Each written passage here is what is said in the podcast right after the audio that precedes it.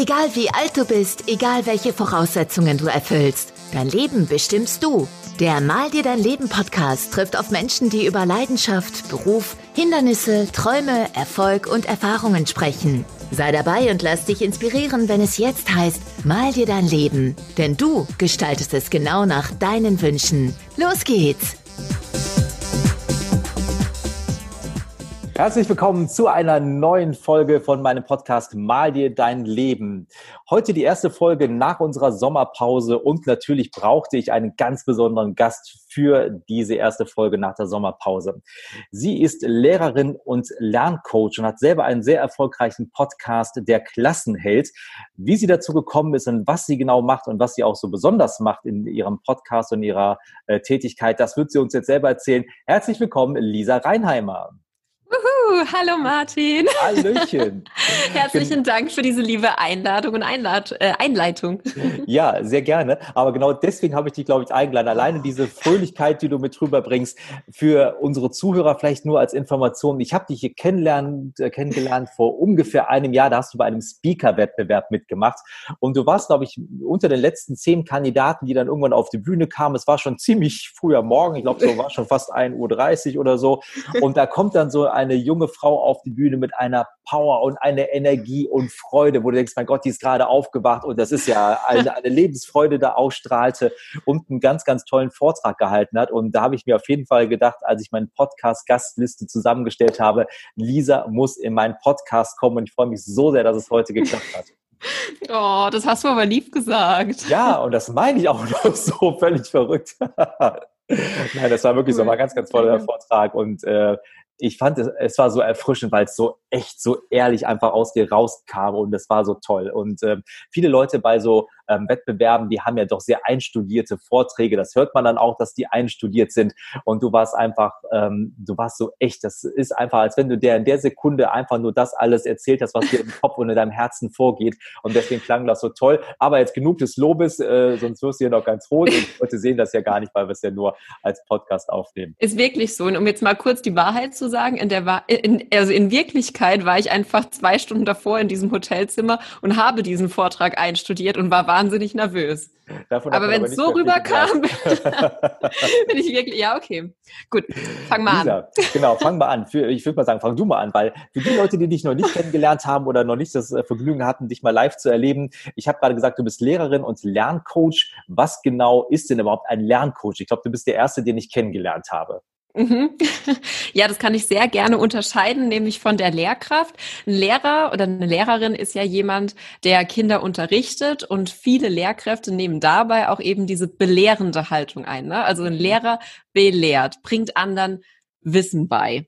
Ähm, jetzt habe ich die Haltung, dass Wissen ja zugänglich ist heutzutage und ja, und als Lerncoach machst du eben genau das nicht. Also du belehrst nicht und bist dieser allwissende Lehrer, eine Schatztruhe voller Wissen. So werden ja Lehrer oft noch gesehen in der Gesellschaft, sondern du bist eben ein Lerncoach und begleitest Kinder und Jugendliche auf ihrem individuellen Lernweg.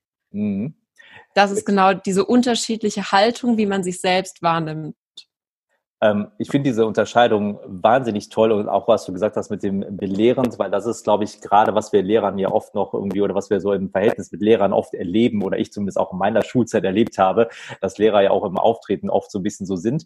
Ähm, jetzt bist du ja nicht so auf die Welt gekommen. Wie war denn deine eigene Schulzeit, dass du irgendwann mal für dich mhm. erkannt hast, da gibt es vielleicht noch einen anderen Weg, Wissen zu vermitteln und den möchtest du gerne für Kinder antreten? Wie, wie hast du das für dich entdeckt? Mhm. Also ich glaube, meine eigene Schulzeit war gar nicht so spektakulär. Ich bin schon immer gerne in die Schule gegangen und ähm, man sagt ja immer so ein typisches Mädchen. Ne? Ich war immer fleißig, wollte immer, dass die Lehrkräfte mich alle mögen und hatte auch immer gute Noten. Ähm, also da gibt's gar nicht so viel dazu zu sagen. Gleichzeitig, wo aber so meine Leidenschaft für ähm, ja, also mein Traumberuf praktisch entstanden ist, war folgendes. Meine Mutter war engagiert in einem Verein, der damals sozial benachteiligte Kinder unterstützt hat. Mhm. Und dann kam ich halt irgendwann in die Pubertät und wurde weniger dankbar für meine eigenen Eltern. Und ähm, dann fand meine Mama, dass es mir vielleicht mal ganz gut tun würde, wenn ich da einfach mal mitkomme. Mhm. Und das war wirklich ein sehr cleverer Schachzug von ihr, denn da habe ich wirklich gesehen, was manche Kinder für Eltern haben und wie wahnsinnig dankbar ich sein kann für meine Eltern. Und ähm, das ganze Thema hat mich dann auch überhaupt nicht mehr losgelassen und ich bin ab dann jeden Samstag mit meiner Mama dorthin ähm, und habe halt immer wieder erlebt, welche Schicksalsschläge manche Kinder mitbringen und dass eben nicht alle Kinder die gleichen Voraussetzungen haben. Und mhm. damals war ich dann so 12, 13, 14 und dachte, Bildung ist der Schlüssel zum Erfolg und Bildung ist der Schlüssel für eine bessere Zukunft. Mhm. Und deswegen bin ich Lehrerin geworden, dass ich eben Kindern genau das bieten kann. Mhm. Hab's dann studiert, ähm, gibt es auch nicht so viel dazu zu sagen. Und als ich dann aber Lehrkraft war, habe ich gemerkt, dass ich das eben genau nicht leisten kann. Also ich bin dann, ich habe dann wirklich die Schulform gewechselt, weil ich immer dachte, es liegt an der Schulform. Ich habe ähm, wirklich von der Innenstadt Hauptschule bis hin zum Vorzeigegymnasium habe ich alle Schulformen ausprobiert, habe dann sogar in Singapur und Hongkong an Schulen gearbeitet und habe echt gemerkt, egal was, welches Theater ich da vorne veranstalte, das Elternhaus ist so prägend, ich kann diese Unterschiede gar nicht ausgleichen. Mhm. Und habe dann überlegt, was ich eben machen kann, um Eltern zu unterstützen, ihre Kinder durch die Schulzeit durchzubringen. Und es klingt jetzt so, man muss etwas durchbringen, aber ja, wenn ich, wenn ich einen Wunsch frei hätte, würde ich unser Schulsystem verändern, weiterentwickeln. Mhm. Das habe ich auch ganz lange probiert, war ewig in der Bildungspolitik engagiert, habe aber gemerkt, diese Mühlen drehen sich eben so langsam, dass den Kindern jetzt im Moment nicht geholfen ist und dachte, mit Klassenheld mache ich jetzt einfach mal irgendwas. Also ich habe wirklich, ich hatte da keinen Businessplan im Hintergrund. Ich wollte wirklich vom Herzen heraus was tun, einen Podcast rausbringen, der Eltern weiterhilft, der, wo sie irgendwelche Anregungen bekommen, wie sie ihre Kinder gut durch die Schulzeit bringen können. Mhm. Glücklich und erfolgreich und ja. eben gestärkt aus der Schule gehen und nicht mit einem Selbstvertrauen, das im Keller ist, weil unser Schulsystem eben so defizitorientiert ist. Mhm. Das war, das ist so der Weg. Punkt. Und ich meine, das ist ja ein ganz wichtiger Aspekt, glaube ich, den man ja manchmal auch gar nicht unterschätzen darf, dass wenn die Kinder ja in die Schule kommen, dann haben die ja schon ein paar sehr, sehr prägende Jahre aus einem Elternhaus hinter sich. Wie weit würdest du denn auch sagen, dass man als Lehrer ja dann auch in der Situation ausgesetzt ist, mit dem leben zu müssen und dem arbeiten zu müssen, was das Elternhaus quasi in die Schule schickt. Also ich habe so manchmal den Eindruck, dass die Eltern dann, ich will nicht sagen, verpasste Erziehung auf die Lehrer übertragen, so nach dem Motto, jetzt könnt ihr das da mal irgendwie richten. Aber manchmal äh, scheint es ja so, als wenn die Eltern gar nicht so bewusst wäre, dass sie doch sehr, sehr viele prägende Jahre für ihr Kind schon hinter sich haben und vielleicht gar nicht so genutzt haben. Und jetzt soll die Schule mal wieder so gerade rücken. Mhm. Hast du das auch schon so erlebt? Also dazu möchte ich eigentlich gar nicht so viel sagen, denn ich denke, es ist einfach ein gesellschaftliches Phänomen, dass sich, dass die Schule ganz andere Aufgaben zu erfüllen hat, als sie das noch vor 50, 60 Jahren tun musste, mhm. einfach weil heutzutage beide Elternteile arbeiten, weil da zu Hause ganz andere Sachen geleistet werden können. Ähm, und viele Lehrer oder Lehrerinnen beschweren sich über diesen Wandel. Gleichzeitig denke ich, es ist jetzt so, wie es ist und die mhm. Schule hat darauf zu reagieren und da passieren gerade Dinge, die am Ende für die Kinder nicht gut ausgehen. Mhm. Und dafür sind wir ja hier. Also da ja, da würde ich viel eher ansetzen. Ja, du hast ja auch gerade gesagt, ähm, das Schulsystem zu verändern. Die Mühlen malen da ja sehr langsam. Ja. Das ist ja, ist ja doch ein relativ großer, gewachsener Komplex äh, mhm. der Schule. Das heißt, du gehst ja jetzt eigentlich auf die Ebene, wo du eher und einfacher selber ansetzen kannst, sondern zu den Eltern zu gehen, sondern mhm. zu sagen, eine Schule kann ich jetzt so erstmal heute nicht verändern, aber genau. bei den Eltern, die Interesse haben, zu sagen, ich bin da offen für, da kannst du ansetzen nochmal ganz genau Thema Lerncoach. Jetzt hast du ja ganz klassisch deine Lehrerausbildung gemacht, hast das studiert und dann den Schritt zu gehen, in einen Lerncoach reinzugehen. Ja. Wie war der für dich? Wie ist die Idee gewachsen, zu sagen, man kann doch Wissen anders vermitteln als im mhm. klassischen Weg? Ach, mir, genau, mir ging es da nie so um Wissen, sondern eher um, ich habe da mal eine Kommunikationsweiterbildung gemacht und habe gemerkt, dass ich gerade die Jugendlichen, das war damals in dieser Hauptschulklasse, da waren fast nur Jungs und ich war 24.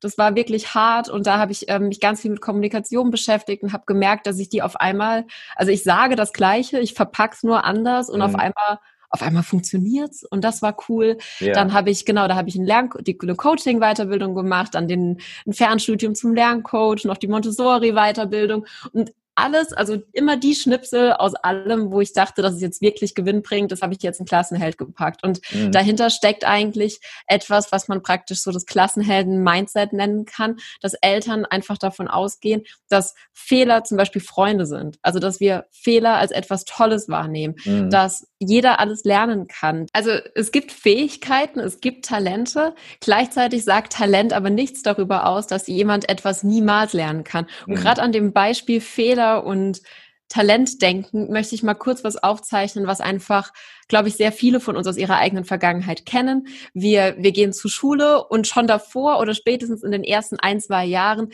ähm, hören wir so Sachen wie, ja, rechnen, äh, liegt ihm nicht so. Oder ach, Sprachen, da ist er einfach nicht so gut drin. Und das sind Glaubenssätze, die wir auf, die wir an, die wir anderen zuschreiben und die Kinder halt inhalieren. Und mhm. warum soll ich mich noch in etwas anstrengen, wenn ich immer wieder höre, dass ich in einer Sache ja eh nicht gut bin, von mhm. Natur aus praktisch schlechter dastehe als andere? Dann mhm. hört man vielleicht noch, dass die Eltern sagen, ach, in Mathe war ich auch noch nie gut oder ach, mit Zahlen hatte ich es auch nie. Und das sind dann so die Glaubenssätze, die auf die Kinder überschwappen. Und das machen Lehrkräfte genauso wie Eltern, hat aber eben fatale Folgen. Und mhm. genauso eben die Haltung gegenüber Fehlern. Ich kann als Lehrkraft noch zehntausendmal sagen, ähm, Fehler sind Freunde, wir lernen aus Fehlern. Und ich mache da wirklich bei mir in der Klasse die, die härtesten Dinge, um diese Haltung gegenüber Fehlern zu verändern. Ich markiere die mit Gold dann schreiben wir die mit einem Goldstift in ein, in ein Schatzkistenheft, weil da nur die Fehler drin sind, weil wir aus denen lernen. Ich kann da noch so viel machen. Aber am Ende des Tages ist unser System so aufgebaut, dass Kinder deswegen wegen Fehlern schlechtere Noten kriegen. Mhm. Und es nagt halt an deinem Selbstvertrauen, an dem Vertrauen in dich und in deine Fähigkeiten. Und es gibt Kinder, die gehen wirklich durch ein Schulsystem, sind nicht blöder als andere, sind sogar oft sehr, sehr clever, ganz tolle Persönlichkeiten, scheitern aber eben an diesem System mhm. und gehen dann da raus mit schlechten Perspektiven, mit Eltern, die frustriert sind, oft auch mit Eltern, die sich selbst Vorwürfe machen, dass sie irgendwie auf eine Art und Weise schuld sind, nicht ja. richtig sind. Und das ist einfach sehr schade. Und ich wünsche mir eben genau das Gegenteil, dass Kinder glücklich aus der Schule gehen mit super schönen Erinnerungen an tolle Freunde, aber eben auch mit Erfolgsgeschichten, also mit guten Noten und dass sie wissen, was ihre Stärken sind und dass sie gelernt haben, ihre Schwächen zu managen, mhm. ohne einen geknickten Kopf oder was auch immer. Und vielleicht, um mal noch eine Zahl zu nennen, ähm, es sind 11,8 Prozent aller Schulabgänger haben im Jahr 2018 keinen Abschluss erreicht. Und das ist eben jeder Neunte, der ohne Schulabschluss geht. Und ich finde, das mhm. darf halt einfach nicht sein. Und das deswegen mache ich das alles. Genau, ja. das ist die Story. Du hast ja auch einen schönen Satz, den du immer sagst, vom Systemverlierer zum Klassenheld. Und das ist ja im Endeffekt, glaube ich, das, was du gerade so ein bisschen beschreibst, dass dieses ja. System ähm, oder diese Wandlung von, äh, wo man im normalen System als Verlierer dargestellt werden würde, ist aber zu schaffen, zum Klassenheld zu werden. Du hast, ähm, wo du gerade auch von Glaubenssätzen gesprochen hast, du mhm. bringst ja hier auch Komponenten der Persönlichkeitsentwicklung mit Klar, rein. Das ist ja jetzt eigentlich ganz interessant, weil, also zumindest als ich noch zur Schule gegangen bin, was jetzt auch ein paar Jahre länger her ist, hätte nie jemand die Idee gehabt, Mal abgesehen davon, dass Persönlichkeitsentwicklung da vielleicht noch nicht so weit äh, fortgeschritten war, hier in Deutschland nicht so bekannt war, aber diese Sachen zu kombinieren und zu vereinen. Wie reagieren denn jetzt die Eltern darauf? Wie holst du die ins Boot auch in äh, deiner Klasse, wenn du denen sagst, ich habe ein etwas anderes Konzept, ich möchte das so und so machen? Wie erklärst du Eltern das? Wie nehmen die das auf? Ach, ganz, ganz unterschiedlich. Also es gibt zwei Arten Eltern. Es gibt die Arten, die sich schon sehr viel mit dem Thema beschäftigen. Da können wir wo ganz anders einsteigen. Und dann gibt's aber auch die Reparier mein Kind Eltern. Und meistens haben dann die, diese Kinder auch echt schon in ihren jungen Jahren wirklich so eine Art, ja, Therapeutenlaufbahn hinter sich. Die waren dann schon beim Ergotherapeuten, beim Logopäden, beim Kinderarzt mehrfach, sind auf LRS, ADHS, Dyskalkulie und auf alles, was es da noch so gibt, getestet.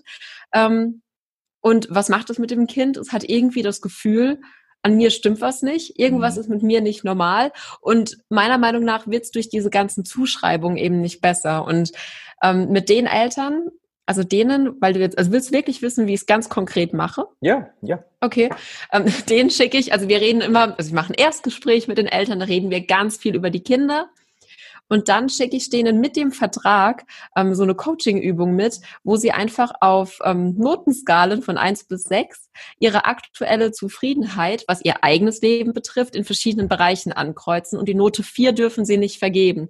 Und mhm. da habe ich wirklich ganz viele Eltern, die sich denen auf einmal klar wird, dass sie in irgendeinem Lebensbereich selbst total unzufrieden sind. Und da hatte ich jetzt wirklich schon Fälle, ähm, bei der einen, da war es, da war es, ich erzähle jetzt mal ein bisschen aus dem Nähkästchen, oder? Ja, ja gerne. Ja, da war es, ja, da war es, da war es, ähm, da war es zum Beispiel die Ehe und ähm, angerufen hat sie aber, weil die, die, Tochter nie die Hausaufgaben alleine gemacht hat in ihrem Zimmer. Und am Ende saß sie immer am Esstisch und auch immer nur eigentlich, wenn beide Eltern nebendran saßen.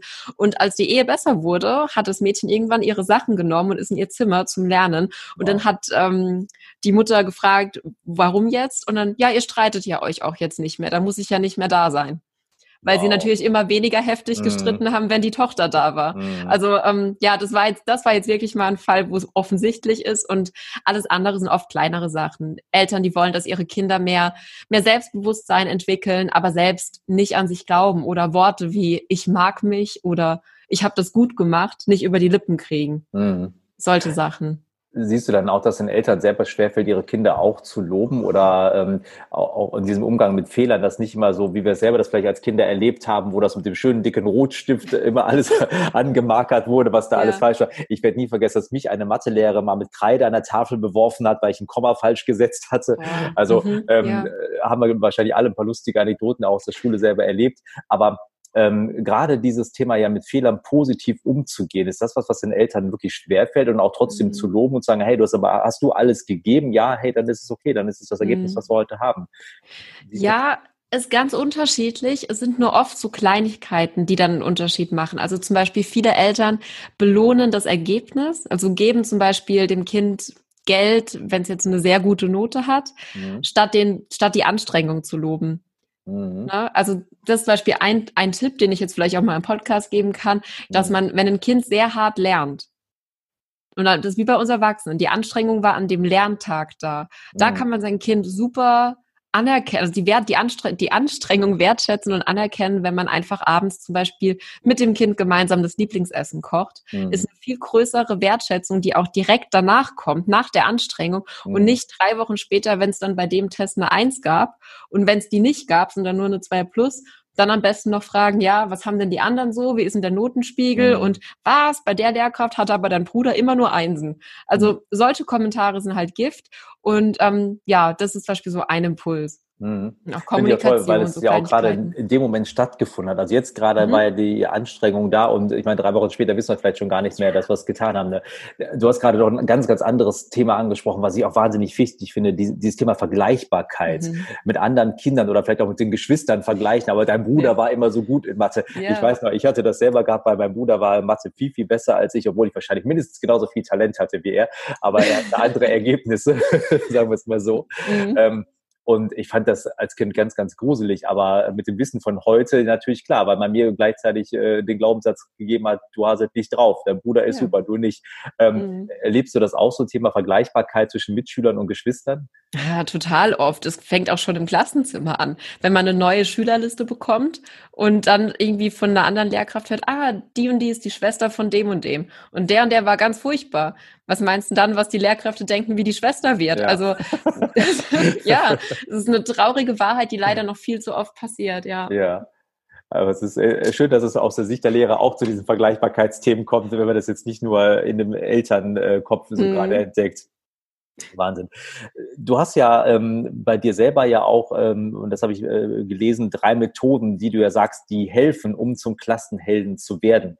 Sind das große Geheimnisse oder wärst du heute in der Lage, ein paar von diesen Methoden hier mit uns zu teilen? Weil ich kann mir vorstellen, und deswegen habe ich das ja auch heute ausgewählt als Thema, weil ähm, wenn wir darüber nachdenken, unser eigenes Leben ja zu kreieren oder auch umzugestalten und zu verändern zu einem Leben, was wir selber ja so möchten, dann ist das natürlich auch etwas, was wir unseren Kindern mitgeben wollen. Und da kann man ja gar nicht früh genug anfangen, Kinder dazu zu fördern, ähm, ihren eigenen Weg zu finden und damit wirklich ihren Weg und nicht mhm. den Weg, den wir Eltern für uns gerne gehabt hätten, aber nicht geschafft haben und den sollen jetzt unsere Kinder für uns gehen.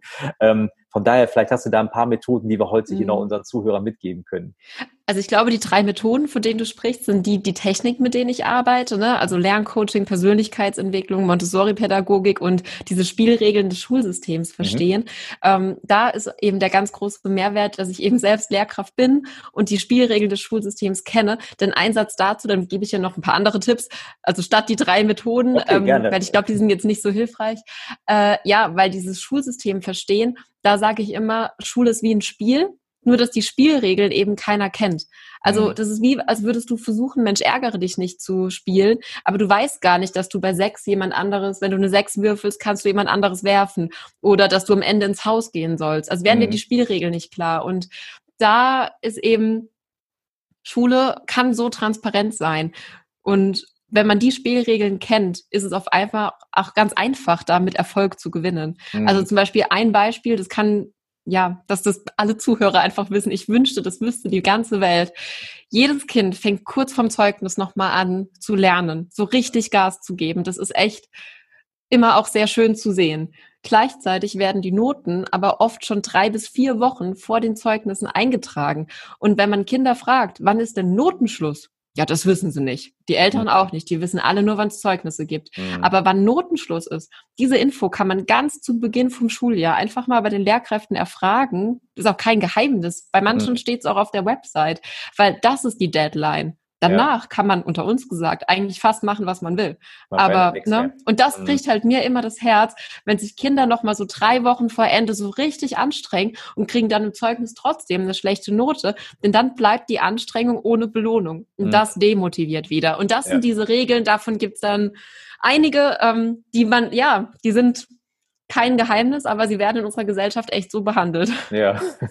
Und ich glaube, noch keine Lehrkraft hat sie so von von außen mal betrachtet?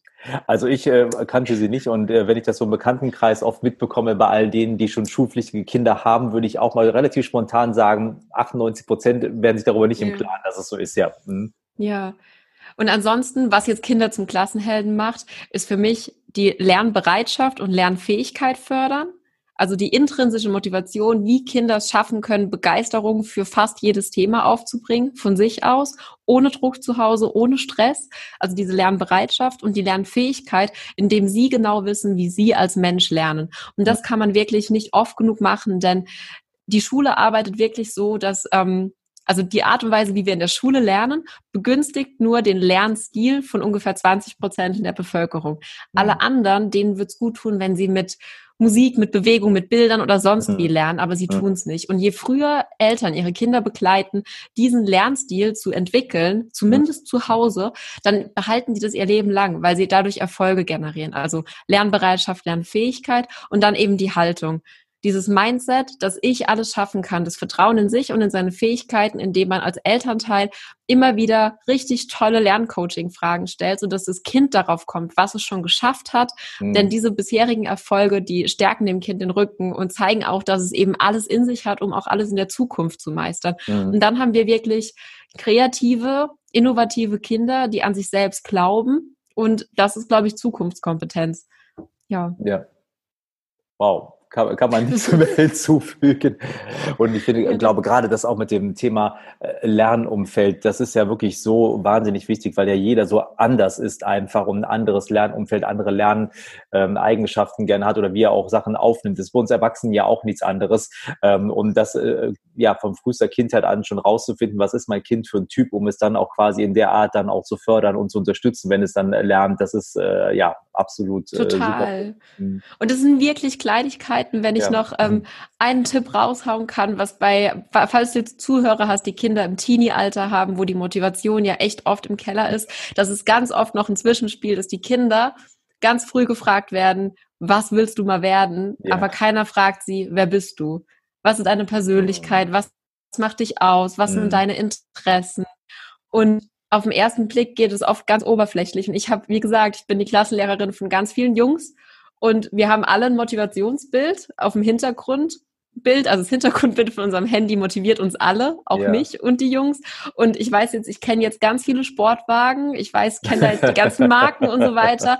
Aber es freut mich einfach zu sehen, dass wenn sie einen Hänger haben, dass sie kurz den Home-Button drücken von ihrem iPhone, darf ich das sagen, egal, drücken den Home-Button, sehen ihr ihren Sportwagen und erinnern sich wieder dran, warum sie das machen. Und das ja. sind so kleine Tricks, die man echt ganz einfach und schnell umsetzen kann. Und da versuche ich auch immer so viel wie es geht, umsonst bei Instagram auf meinem Profil zu teilen, wo Eltern mhm. sich das einfach mal anschauen können, ausprobieren können und gucken, dass es klappt. Ja, tolle Methode und tolles, einfaches Mittel eigentlich, um äh, so tolle Effekte zu erzielen. Das ist ja oft so, das ist ja keine Hexenwerk und keine Magie, sondern manchmal ganz einfache, simple Dinge, ähm, ja.